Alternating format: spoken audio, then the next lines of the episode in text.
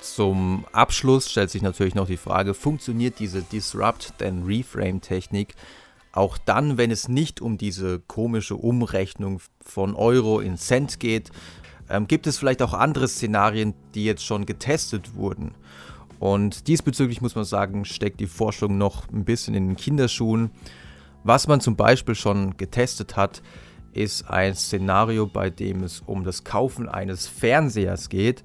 Als Disrupt then Reframe Technik kam hier zum Einsatz, dass der Verkäufer zunächst mal einige technische Daten dieses Fernsehers nennt, also so ein technisches Gefasel, womit man zunächst mal eigentlich gar nichts anfangen kann.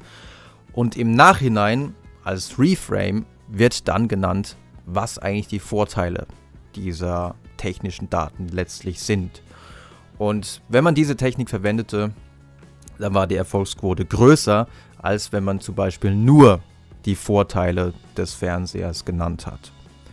Also ein bisschen Technikgeschwafel im Vorfeld war wohl tatsächlich effektiver.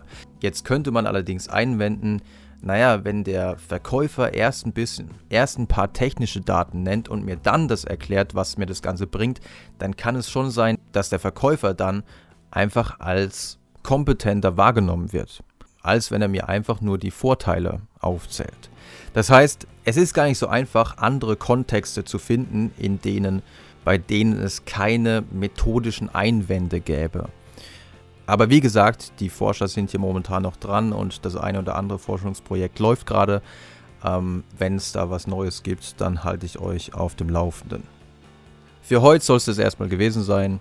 Ich hoffe, euch hat es gefallen und wenn ihr wollt, sehen wir uns beim nächsten Mal.